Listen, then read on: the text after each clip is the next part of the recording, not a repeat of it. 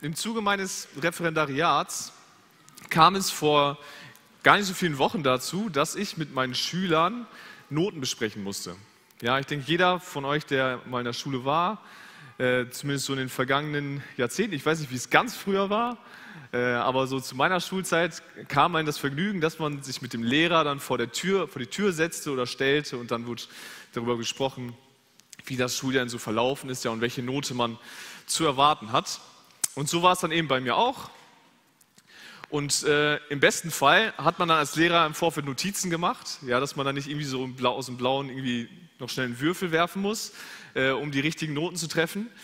Ähm, aber wenn man diese Notizen hat, dann stellt man fest, oder habe ich festgestellt, dass es im Grunde drei Arten von Schülern gibt. Da gibt es einmal diejenigen, die das komplette Schuljahr über mehr oder weniger dasselbe Niveau fahren. Ja, entweder gleich schlecht die ganze Zeit oder sie sind die ganze Zeit hoch motiviert und voll dabei. Dann gibt es die Sorte von Schülern, die sagen, ja, ich lasse erstmal eine ruhige Kugel vor mir herschieben, aber dann in den letzten Wochen des Schuljahrs, da hänge ich mich richtig rein. Weil der letzte Eindruck, der ist besonders wichtig. Und das ist ja das, die, die Lehrer machen sich ja keine Notizen. Ne? Und äh, dann haben sie in Erinnerung, dass ich richtig gut dabei war.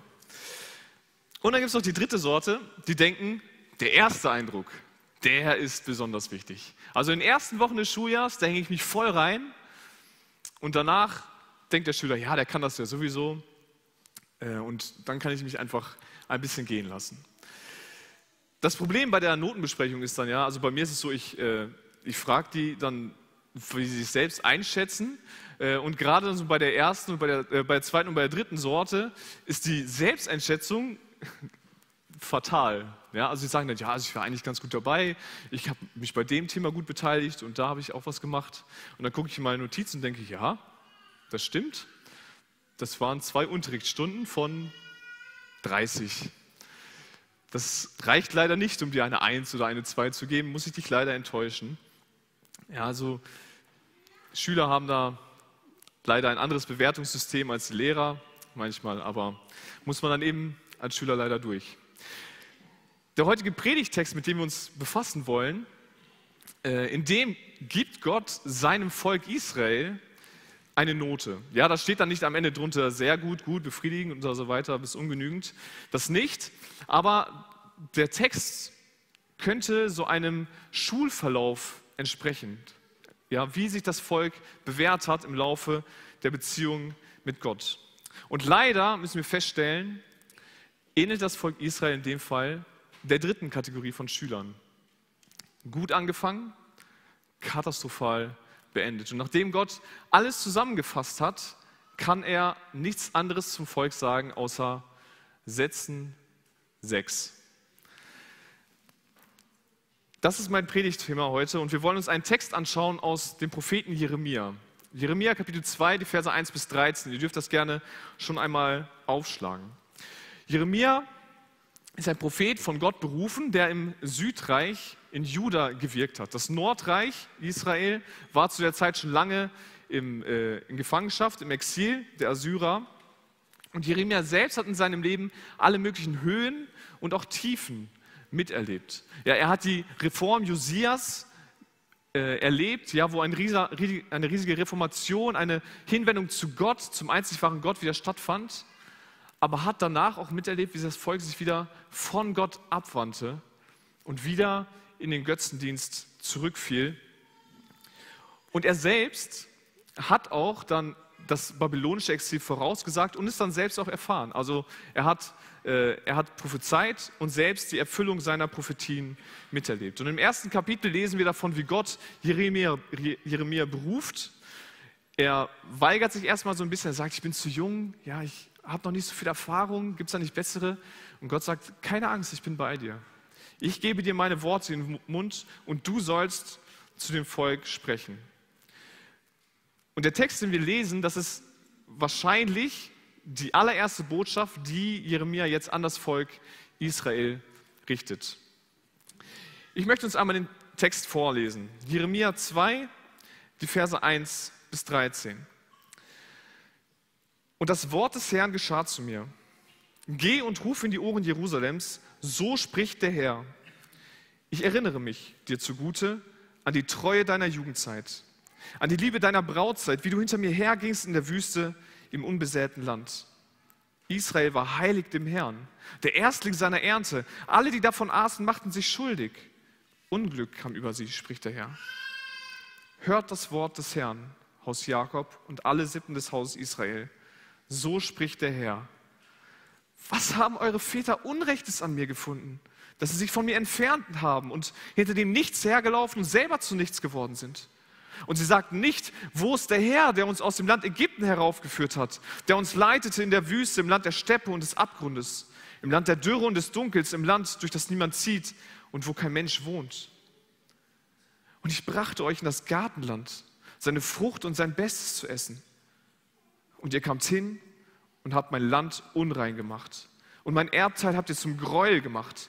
Die Priester sagten nicht, wo ist der Herr? Und die das Gesetz handhabten, kannten mich nicht. Und die Hirten haben mit mir gebrochen. Die Propheten weissagten im Namen des Baal und sind denen nachgelaufen, die nichts nützen. Darum muss ich weiter mit euch rechten, spricht der Herr. Auch mit euren Kindeskindern muss ich rechten. Fahrt doch hinüber zu den Inseln der Kitea und seht. Sendet nach Keda und geht gut acht und seht, ob so etwas dort je geschehen ist. Hat irgendeine Nation die Götter vertauscht? Und jene sind nicht einmal Götter. Aber mein Volk hat seine Herrlichkeit vertauscht gegen das, was nichts nützt. Entsetze dich darüber, du Himmel, und schaudere. Erstarre völlig und vor Schreck, spricht der Herr. Denn zweifach Böses hat mein Volk begangen. Mich, die Quelle des lebendigen Wassers, haben sie verlassen, um sich Zisternen auszuhauen. Rissige Zisternen, die das Wasser nicht halten. Ein fatales Zeugnis, das Gott dem Volk Israel am Ende ausstellen muss. Und das, obwohl Israel gut angefangen hat. Das sagt Gott ihnen ganz am Anfang.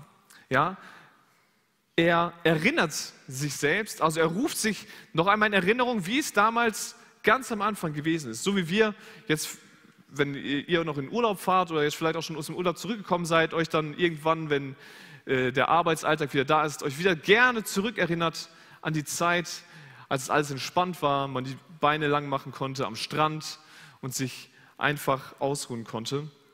Ja, Gott erinnert sich positiv zurück an das, was früher einmal gewesen ist.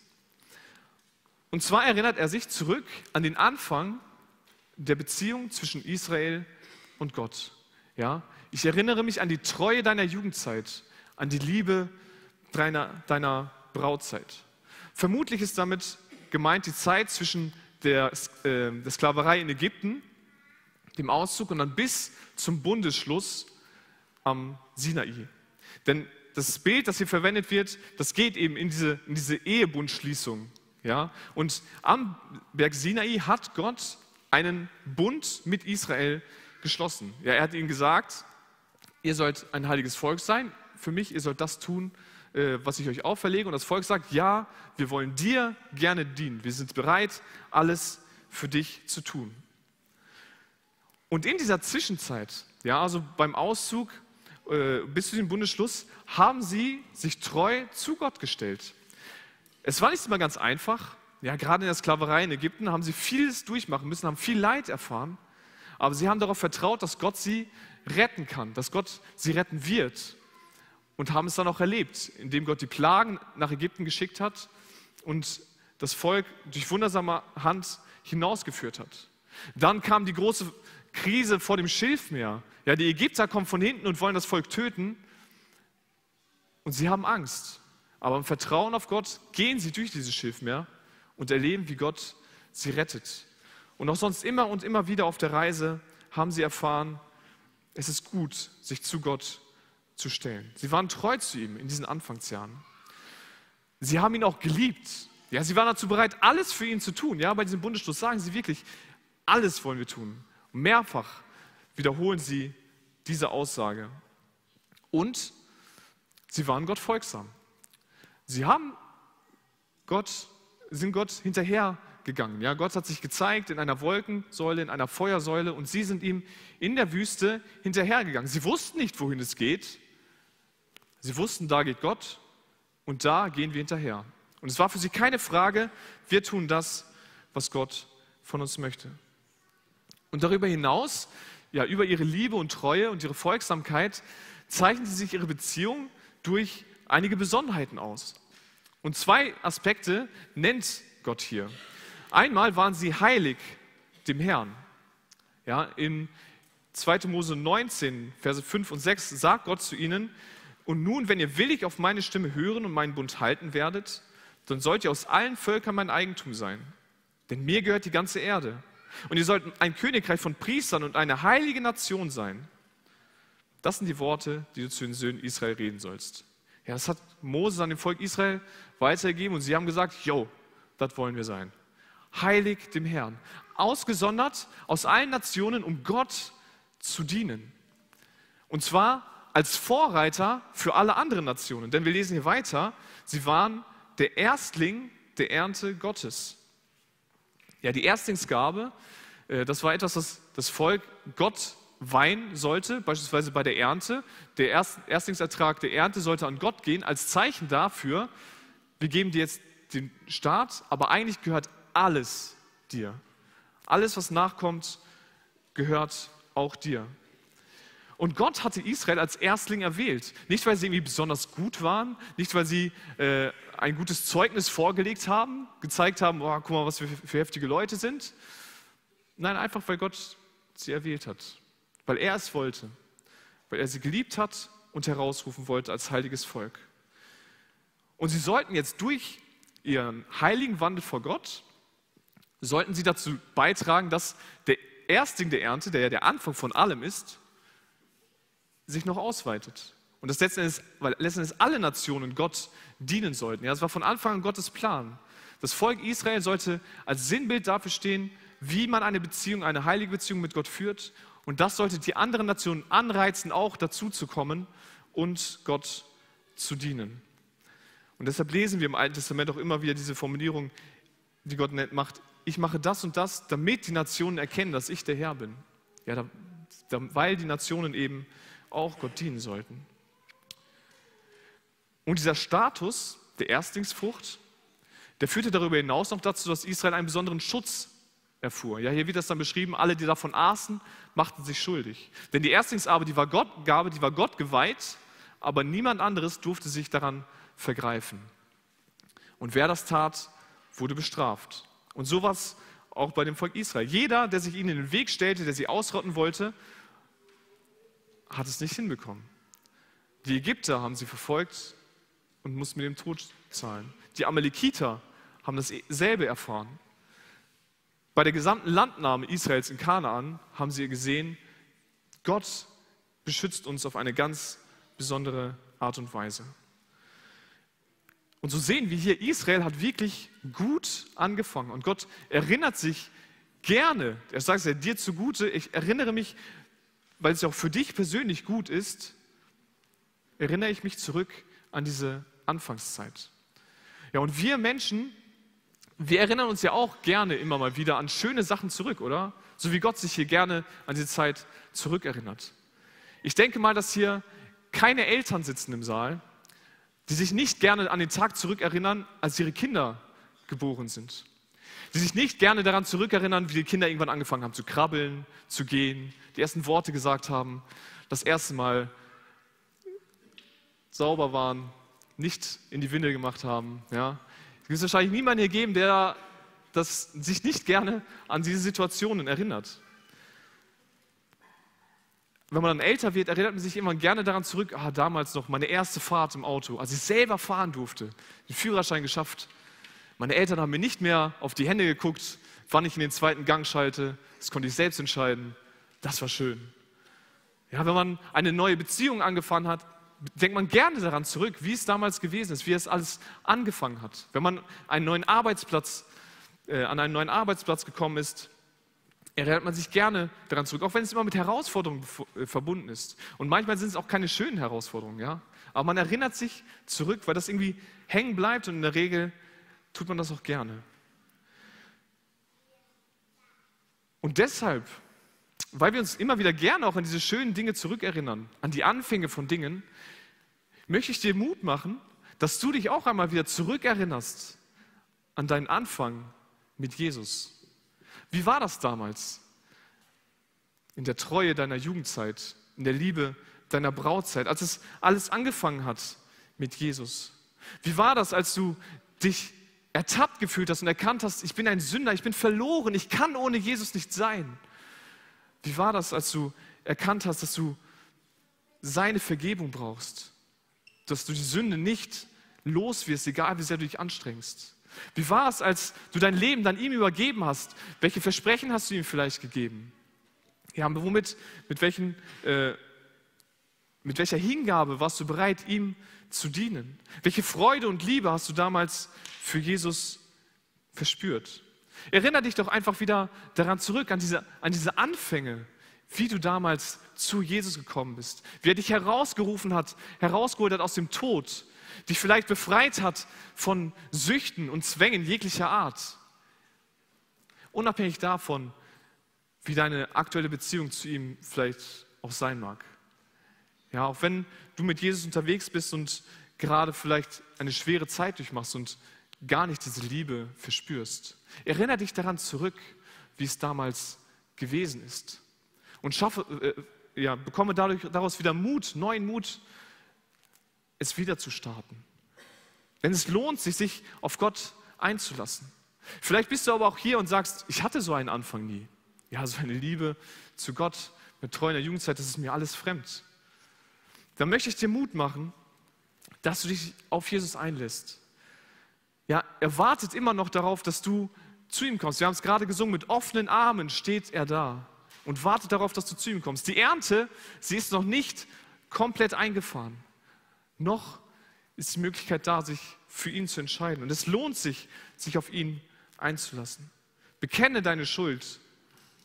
Ich denke, dass keiner von uns hier sitzt und denkt, er wäre von, Herz, von Grund auf wirklich gut und könnte vor einem heiligen Gott bestehen. Trau dich, habe den Mut, dich auf Gott einzulassen und geh diesen Schritt. Bekenne deine Sünden und er will sie dir vergeben. Es gibt nichts, was da irgendwie zu groß sein könnte. Und dann kannst auch du dich eines Tages wieder zurückerinnern an die Anfänge, an den guten Anfang, den du mit Jesus gemacht hat, hast. Gott erinnert sich hier daran zurück und er erinnert sich bei uns, an jeden Einzelnen von uns, wie es war bei unseren Anfängen. Aber nach dieser Erinnerung muss Gott mit dem Volk hart ins Gericht gehen und es folgen kritische Worte. Denn Israel hat zwar gut angefangen, aber Israel hat danach leider stark nachgelassen. Und die Worte, die wir hier lesen, in Vers 5, die klingen auch ein wenig verzweifelt, ja so aus menschlicher Sicht. Gott fragt, was haben eure Väter Unrechtes an mir gefunden? Was habe ich falsch gemacht, dass sie sich von mir entfernt haben? Ja, wenn man neue Bekanntschaften macht, neue Leute kennenlernt, dann ist ja oft mal so, man, man steckt so ein bisschen ab, ja, gibt es da gemeinsame Interessen und vielleicht gibt es keine gemeinsamen Interessen und deshalb versiegt das Interesse aneinander oder der Gegenüber macht, verhält sich irgendwie seltsam und dann sagt man, boah, mit der Person möchte ich nichts zu tun haben, ja, die hat mich vielleicht angelogen, äh, war nicht ehrlich mit mir oder was auch immer. Ja, aus menschlicher Sicht ist es normal oder verständlich, weil wir eben sündig sind. Wir machen Fehler. Es ist nicht alles gut, was wir tun. Aber bei Gott, kann Gott irgendetwas tun, was einen dazu veranlasst, sich von Gott abzuwenden? Kann er irgendetwas Unrechtes tun? Aber Gott ist fair und er stellt dem Volk hier diese Frage. Und er gibt dem Volk die Möglichkeit, darauf eine Antwort zu geben. Was habt ihr an mir Unrechtes gefunden? Das Problem ist, es wird nichts geben. Ja, in den Versen 6 und 7 sagt er, sagt er dann weiter, ich habe euch doch geführt durch die Wüste. Ich habe euch da versorgt. Ich habe euch in ein wunderbares Land hineingeführt. Und was ist der Dank? Ihr habt euch von mir entfernt und seid hinter dem Nichts hergelaufen. Und selber seid ihr nichts geworden. Nichts, das wird im Alten Testament immer wieder mit Götzen gleichgestellt. Ja, wenn, denn die Götzen sind eben keine Götter, das ist nichts, was irgendetwas bringen würde ja, sind einfach nichts. Und das Volk Israel hat sich dazu entschlossen, den lebendigen Gott, den sie erfahren haben in ihrer Jugendzeit und darüber hinaus einzutauschen gegen nichts. Und die Folge davon ist, man ist selbst zu nichts geworden. Sie waren ein heiliges Volk, außersehen dazu, Gott zu dienen. Was ist davon übrig geworden, geblieben? Da unterscheidet sie nichts mehr von anderen Völkern. Sie haben einen Segen verheißen bekommen, ja, Reichtum und Frieden im Land. Und was haben sie jetzt? Armut und Krieg, so wie alle anderen Nationen auch. Sie sind dem Nichts hinterhergelaufen und selbst letzten Endes zu nichts geworden. Wie konnte es dazu kommen? Was ist passiert? Naja, es ist das passiert, wovor Gott sie eindringlich gewarnt hat. Ich möchte uns ein paar Verse vorlesen aus 5. Mose Kapitel 8, die Verse 11 bis 14 auszugsweise. Da sagt Gott nämlich zum Volk Israel, nimm dich in Acht, dass du den Herrn, deinen Gott, nicht vergisst, indem du seine Gebote nicht hältst. Dass nicht, wenn du isst und satt wirst und schöne Häuser baust und bewohnst und alles, was du hast, sich mehrt, dass dann nicht dein Herz sich erhebt und du den Herrn, deinen Gott, vergisst, der dich aus dem Land Ägypten und aus dem Sklavenhaus herausführte.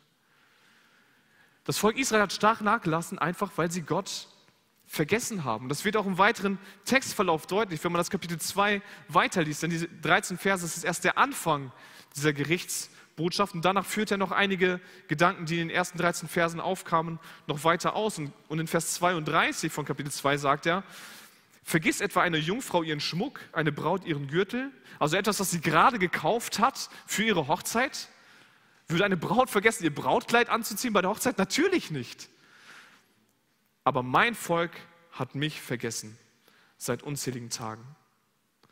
Obwohl Gott derjenige war, der sie aus Ägypten geführt hat, obwohl er derjenige war, der sie in schwierigen Zeiten durch die Wüste gebracht hat, obwohl er ihnen das Land Kanaan gebracht hat, haben sie ihn vergessen und sich von ihm abgewandt, sich dem Nichts zugewandt und fragen lieber Götzen. Wobei, ganz vergessen haben sie Gott nicht. So fair muss man sein. Gott war einer von vielen Göttern bei ihnen. Und vor allen Dingen war Gott derjenige, der ihre Probleme lösen sollte. Auch das lesen wir in Jeremia 2, in den Versen 26 und 27. Da sagt er, wie ein Dieb beschämt dasteht, wenn er ertappt wird, so muss sich das Haus Israel schämen. Sie, ihre Könige, ihre Obersten und ihre Priester und ihre Propheten, die zum Holz sagen, du bist mein Vater. Und zum Stein, du hast mich geboren. Denn sie haben mir den Rücken zugekehrt und nicht das Gesicht. Aber zur Zeit ihres Unglücks sagen sie, steh auf und rette uns. Ja, für mehr war Gott einfach nicht mehr da. Probleme lösen, das kann er. Aber Gott dienen, das wollten sie nicht. Und die Folgen davon waren, dass sie das Land unrein gemacht haben durch den Götzendienst, durch soziale Ungerechtigkeit. Und das Land, in dem sie lebten, dieses geweihte Land, ist zu einem entweihten Land geworden. Ja, das entweihte Land war eigentlich das Ausland, ja, da wo die Heiden lebten. Und jetzt lebten sie selbst in ihrem eigenen Land im Ausland. Und das, was auf Gott hinweisen sollte, ist nur noch ein Gräuel. Ja, in Vers 7 lesen wir das. Mein Erbteil habt ihr zum, Dreu, zum Gräuel gemacht. Und selbst diejenigen, die das Volk zurechtweisen sollten, die darauf hinweisen sollten, dass, dass eine Änderung nötig ist, dass sie sich von Gott abgewandt haben, dass sie eben nach dem guten Start stark nachgelassen haben, Gott vergessen haben, selbst diejenigen handeln gegen Gott. Vers 8, Vers, ja, Vers 8 sagt er, die Priester sagten nicht, wo ist der Herr. Also diejenigen, die zwischen Menschen und Gott vermitteln sollten, die suchen Gott gar nicht, sondern sie gehen eben zu den Götzen. Und die das Gesetz handhabten, kannten mich nicht. Diejenigen, die das Volk Gottes unterweisen sollten in dem Gesetz, denen sagen sollten, das ist Gottes Wille, das möchte er, dass er tut, die, die kannten Gott gar nicht. Die kannten vielleicht noch nicht einmal das Gesetz. Sie haben es alles vergessen. Die Hirten haben mit mir gebrochen, also diejenigen, die das Volk anleiten sollten, anführen sollten, Sie haben sich nicht mehr auf Gott verlassen, sondern sind den eigenen Weg gegangen. Und die Propheten weissagten im Namen des Baal. Diejenigen, die das Volk auf Missstände auf, hinweisen sollten und sagen sollten, wenn ihr so weitermacht, dann wird der Fluch, den Gott verheißen hat, eintreten. Die sind selbst anderen Götzen hinterhergelaufen. Angefangen vom Höchsten bis zum Geringsten haben sie Gott vergessen. Nun könnte man sagen, ja gut, sie haben es eben vergessen. Menschen sind nun mal vergesslich. Man kann sich nicht alles merken. Ja, ich kann mir zum Beispiel richtig schlechten Namen merken. Ist nicht unbedingt förderlich als Lehrer. Vor allem, wenn man im Blockunterricht unterrichtet und die Schüler zwei Wochen da sind, dann vier Wochen nicht mehr und dann muss man die Namen wieder von vorne lernen. Menschen sind vergesslich. Ich habe für einen Unterrichtsbesuch, auf den ich mich so lange vorbereitet habe, habe ich mich am Tag oder zwei Tage vorher hingesetzt. Ich habe sogar etwas gebastelt für meinen Unterrichtsbesuch. Ich mit meinen künstlerischen Fähigkeiten, die vom Boden bis zum Boden reichen. Und dann habe ich am Ende vergessen, es einzusetzen. Was für eine verschwendete Zeit. Menschen sind vergesslich. Ja, wenn ihr noch in den Urlaub fahrt, früher oder später werdet ihr auf der Autobahn sein oder im Flugzeug sitzen und denken, habe ich die Tür wirklich abgeschlossen? Oder kann da jeder kommen und gehen, wer will? Menschen sind vergesslich. Das ist zwar ärgerlich, aber es ist eben so, Menschen sind vergesslich. Und das ist auch nicht schlimm, dass wir vergesslich sind. Aber eine Sache gibt es, die dürfen wir unter keinen Umständen vergessen. Und das ist Gott. Aber kann es sein, dass wir Gott vergessen haben? Sind wir doch mal ganz ehrlich, wir leben doch in einem Land, in dem man Gott nicht braucht, oder? Wir sind versorgt. Man kann jederzeit, gut, es ist alles etwas teurer geworden, aber wir können in die Geschäfte fahren und uns Lebensmittel besorgen. Wir sind nicht auf Sonne und Regen angewiesen. Wir haben eine Arbeit, in der wir Geld verdienen. Wir brauchen uns keine Sorgen machen, dass das Geld am Ende des Monats nicht ausreicht. Selbst wenn, dann gibt es äh, zig von Zuschlägen, die man beantragen kann, dass man, wenn der Lebensstandard nicht zu hoch ist, gut über die Runden kommt. Wir haben Frieden im Land. Jeder in diesem Land darf sich frei entfalten, so sein, wie er eben möchte. Brauchen wir da wirklich Gott? Unsere Gesellschaft würde auf jeden Fall sagen, brauchen wir nicht. Da ist dieser Gedanke definitiv schon angekommen. Aber ich möchte dich fragen, ist der Gedanke bei dir vielleicht auch schon angekommen? Jetzt wirst du wahrscheinlich an deinem Platz sitzen und sagen, na, auf gar keinen Fall, auf gar keinen Fall denke ich, dass ich Gott nicht brauche. Vergessen werde ich ihn niemals. Aber sei mal ganz ehrlich, welche Rolle spielt Gott in deinem Leben? Kann es sein, dass du dich bei all dem Reichtum und dem Leben, das du sie so aufgebaut hast, Gott einfach verdrängt hast und ihn vergessen hast, dass du nach einem guten Start auch stark nachgelassen hast? Vielleicht bist du gerade hier oder sitzt auch zu Hause einfach nur aus Gewohnheit. Es gehört eben zum guten Ton. Sonntag geht man zum Gottesdienst. Ich möchte nicht, dass die Menschen schlecht über mich reden, aber eigentlich habe ich gar nichts mehr mit Gott zu tun. Ich möchte auch eigentlich gar nicht mehr mit ihm leben.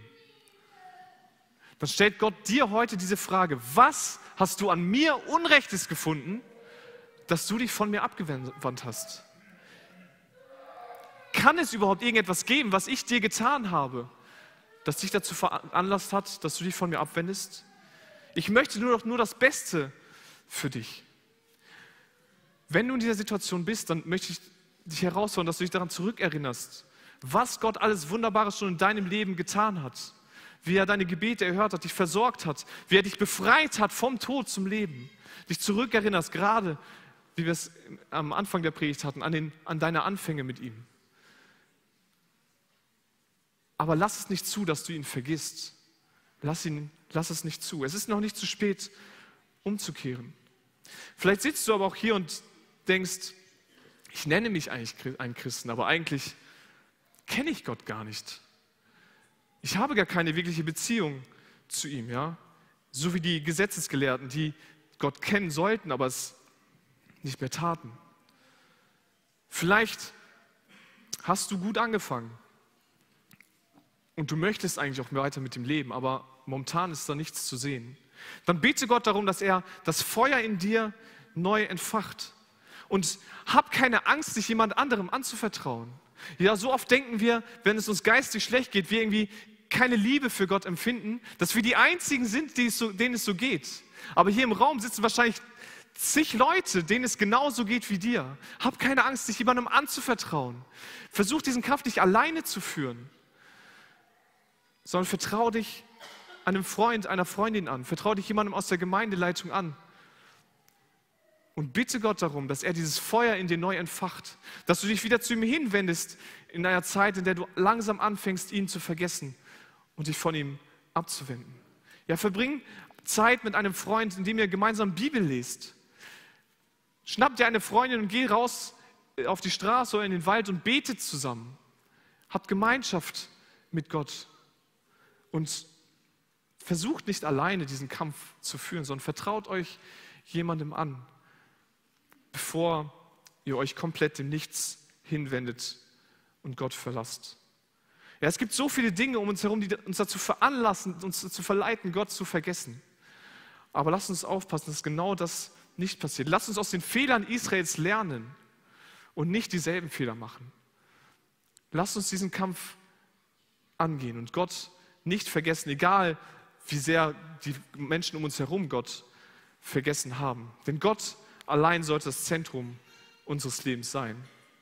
Denn er ist derjenige, der uns befreit hat aus dem Tod zum Leben. Er ist derjenige, der uns in ein neues Land hineingeführt hat, der uns die Ewigkeit bereithält. Lasst uns Gott nicht vergessen und nach einem guten Start stark nachlassen. Denn die Folgen davon wären fatal. Und das sehen wir im letzten Abschnitt unseres Textes. Denn nachdem Israel stark nachgelassen hat, hat es desolat beendet. Es gab ein katastrophales Ende. Ja, das Bild wechselt hier in einen Gerichtssaal. Ja, Gott beginnt jetzt mit dem Volk zu rechten. Und nicht nur allein mit der Generation der Väter, sondern auch mit der nächsten Generation, mit den Kindeskindern. Das Volk Israel hat nämlich vergessen, die Kinder zu unterweisen. Auch das war ihr Auftrag, die Kinder in den Worten Gottes zu unterweisen. Und deshalb ist es natürlich logisch, dass auch die Kindeskinder Gott nicht nachfolgen. Nun ist es so gewesen, dass das Volk Israel für die Nationen ein Vorbild sein sollte. Sie lebten in Beziehung mit Gott und dadurch erfahren sie Segen. Die Nationen sehen das und denken, diesen Gott wollen wir auch haben, diesem Gott wollen wir auch dienen. Und deshalb sollten sie nach Israel kommen. So war es auch einige Zeit lang. Ja, wir lesen nach der Einweihung des Tempels, kommen die Könige und Königinnen der Welt nach Jerusalem, um dort Gott anzubeten, weil sie diesen Segen, den Gott schenkt, anerkennen. Aber jetzt findet ein Wechsel statt. Denn Israel soll sich die Nationen als Beispiel und als Vorbild nehmen. In Vers 10 sagt Jeremia oder sagt Gott durch Jeremia: Fahrt doch hinüber zu den Inseln der Kitäer und seht, sendet nach Keda und gebt gut Acht und seht, ob so etwas dort je geschehen ist. Hat irgendeine Nation die Götter vertauscht? Israel, schau dir doch mal an, wie das war bei den Kitäern im Land Keda. Wie war das denn bei den Assyrern, bei den Ägyptern? Sie haben viele Götter gehabt. Und er sagt weiter, diese waren noch nicht einmal Götter. Sie hätten also einen Grund gehabt, eigentlich ihre Götter zu verlassen und mir nachzufolgen. Aber sie hängen trotzdem an ihren Göttern fest. Und du, Israel, du, dass du dem einzig wahren und lebendigen Gott nachfolgst, du vertauschst mich gegen Götter. Du, Volk Israel, dass du in allem den Völkern gleich sein wolltest, dass du einen König haben wolltest wie die Nationen. Im entscheidenden Punkt in der Anbetung handelst du genau gegensätzlich zu dem, wie die Nationen handeln. Die Nationen bleiben bei ihren Göttern. Und du? Du verlässt mich. Du verlässt mich, den einzig wahren Gott. Du vertauschst mich, deine Herrlichkeit, so nennt Gott sich hier in Vers 11, vertauschst du gegen anderen Göttern. Obwohl du die einzige Nation warst, die keinen Grund dazu hatte. Und Gott schließt diese Bewertung dieser, dieser Situation, dass sie Gott eingetauscht haben gegen Götzen, damit ab, dass er sagt, ihr, mein Volk, habt eine zweifach Böses getan. Einmal habt ihr mich verlassen und als ob das nicht genug gewesen wäre, habt ihr euch als zweites anderen Göttern zugewandt. Und er benutzt hier ein Bild, das für das Volk Israel komplett verständlich war. Ja, Gott, er ist die lebendige, Quelle, ja, ein frisches Wasser, das immer Wasser liefert. Wenn man Durst hat, dann kann man dorthin und Wasser trinken. Und die Götter, die sind einfach nur Zisternen. Zisternen, das waren Löcher, die in Fels gehauen wurden, um Regenwasser aufzufangen, ja, um die Felder zu bewässern. Und in der Regel war das Wasser dort auch sehr abgestanden.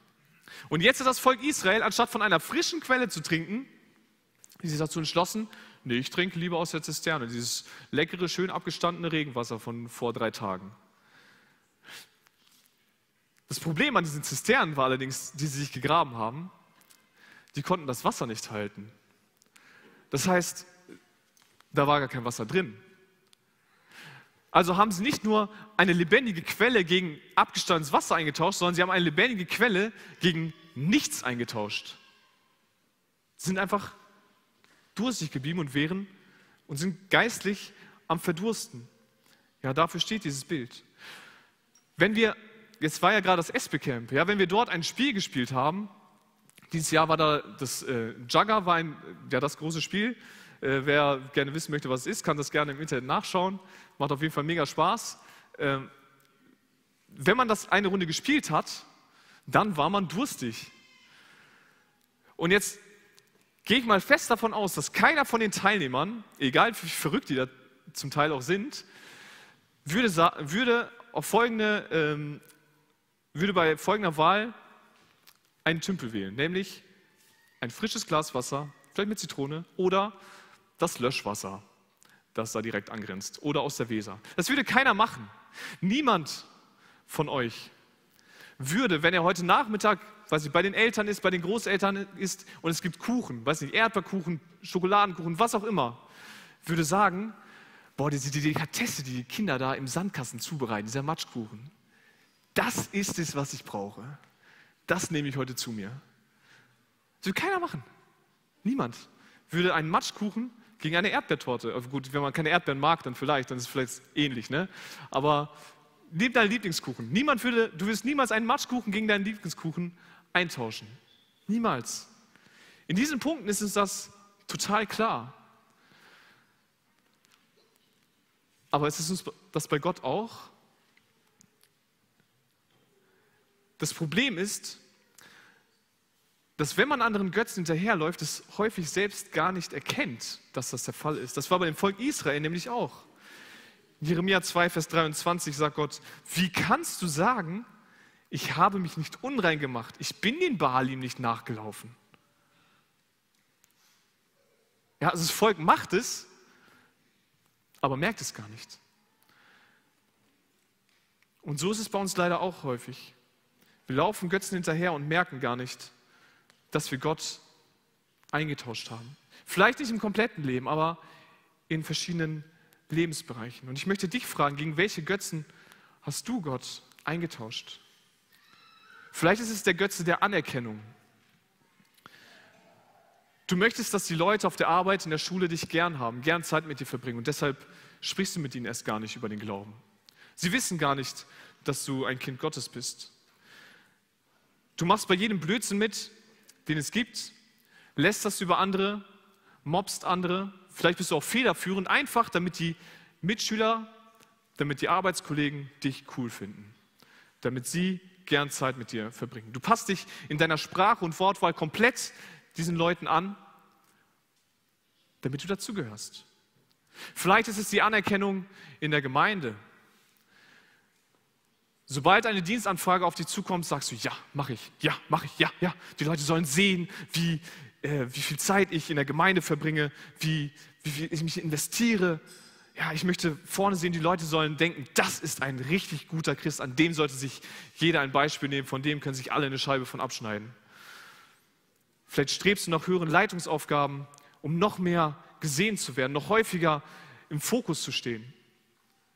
Anerkennung, das kann ein Götze sein. Aber wenn du diesem Götzen nachläufst, wirst du feststellen, je mehr du das tust, desto mehr hast du Angst, diese Anerkennung zu verlieren. Und diese Zisterne, sie kann dieses, diese Erfüllung, die du darin suchst, einfach nicht halten. Vielleicht ist es dein Geld. Da hat niemand dir reinzureden. Und du bist dazu bereit, alles dafür zu tun, um noch mehr Geld zu bekommen. Es ist vollkommen egal, dass Gott sagt, dass Schwarzarbeit nicht seinem Willen entspricht.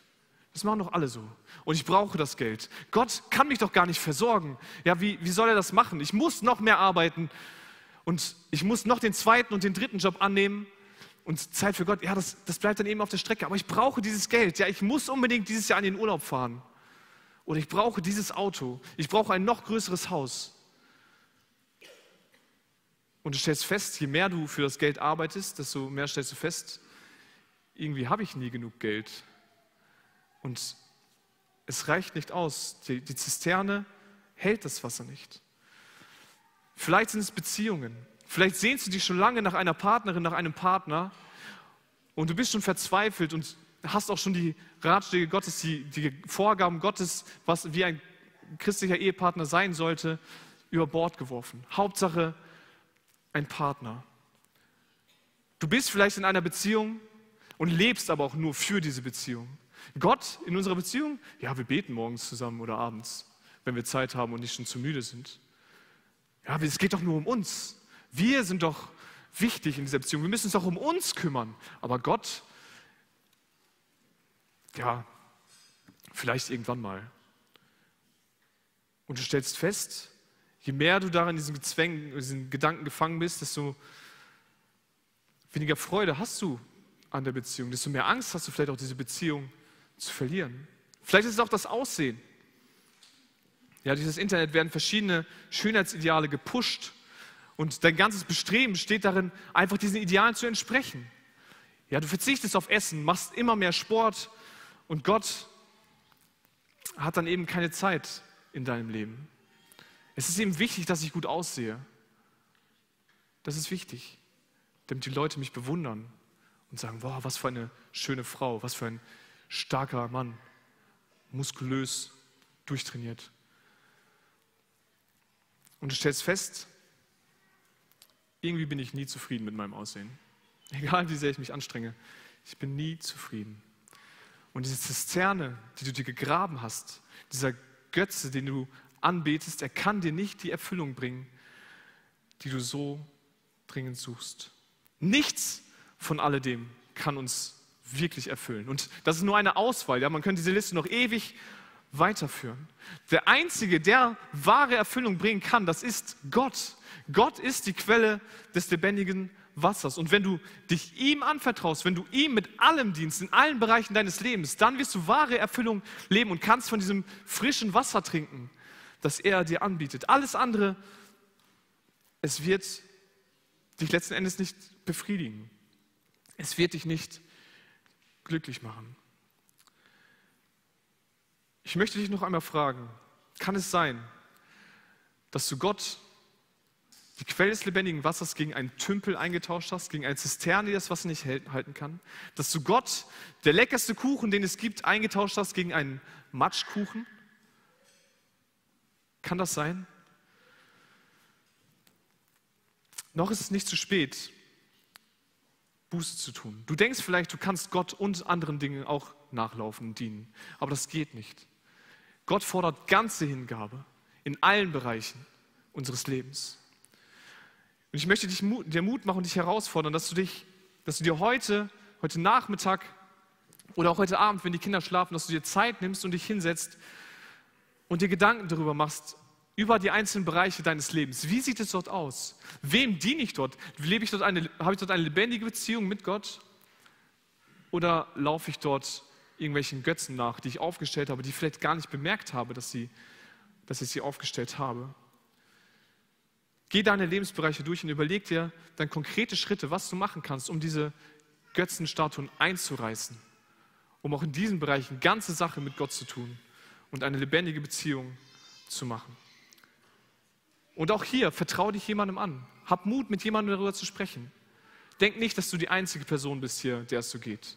Jeder von uns hat mit diesen Problemen zu kämpfen. Und lass diesen Gedanken, dass jeder damit zu kämpfen hat, nicht als Ausrede gelten, dass du sagst, es hat doch jeder damit zu kämpfen, das ist doch in Ordnung. Mein Gott fordert ganze Hingabe in allen Bereichen. Lasst uns nicht dieselben Fehler machen wie Israel, dass wir uns Zisternen buddeln, die das Wasser nicht halten können, obwohl wir eine Quelle mit lebendigem Wasser direkt bei uns haben, die uns Erfüllung geben möchte in allen Bereichen unseres Lebens, die uns so viel mehr geben kann und möchte, als wir es uns vorstellen können. Lasst uns nicht so ein katastrophales Ende nehmen, wie es Israel hatte. Denn nachdem Gott die Bewertung abschließen konnte, ja dieses Gespräch vor der Tür im Klassenzimmer durchgeführt wurde, kann er nur sagen, du kannst dich wieder hinsetzen. Mehr als eine Sechs kann ich dir leider nicht geben. Du hast zwar gut angefangen, aber du hast stark nachgelassen und desolat beendet. Wie würde eine Bewertung deines Lebens heute ausfallen? Wäre es ähnlich? Das Gute ist, wir dürfen wissen, wenn wir Kinder Gottes sind, dann, liebt, dann hat Gott unsere Schuld vergeben. Er liebt uns, auch wenn wir fehlerhaft sind, auch wenn wir Fehler machen. Und er vergibt uns auch immer wieder gerne und wir können jederzeit zu ihm kommen. Und er wird uns vergeben. Wir brauchen da nichts zu befürchten. Aber das sollte uns nicht davon abhalten, ein Leben in Hingabe zu ihm zu leben. Dass wir nicht von ihm lassen, dass wir nicht anfangen, ihn zu vergessen und anderen Götzen hinterherrennen. Deshalb lasst uns Israel als warnendes Beispiel nehmen. Lasst uns nicht dieselben Fehler machen.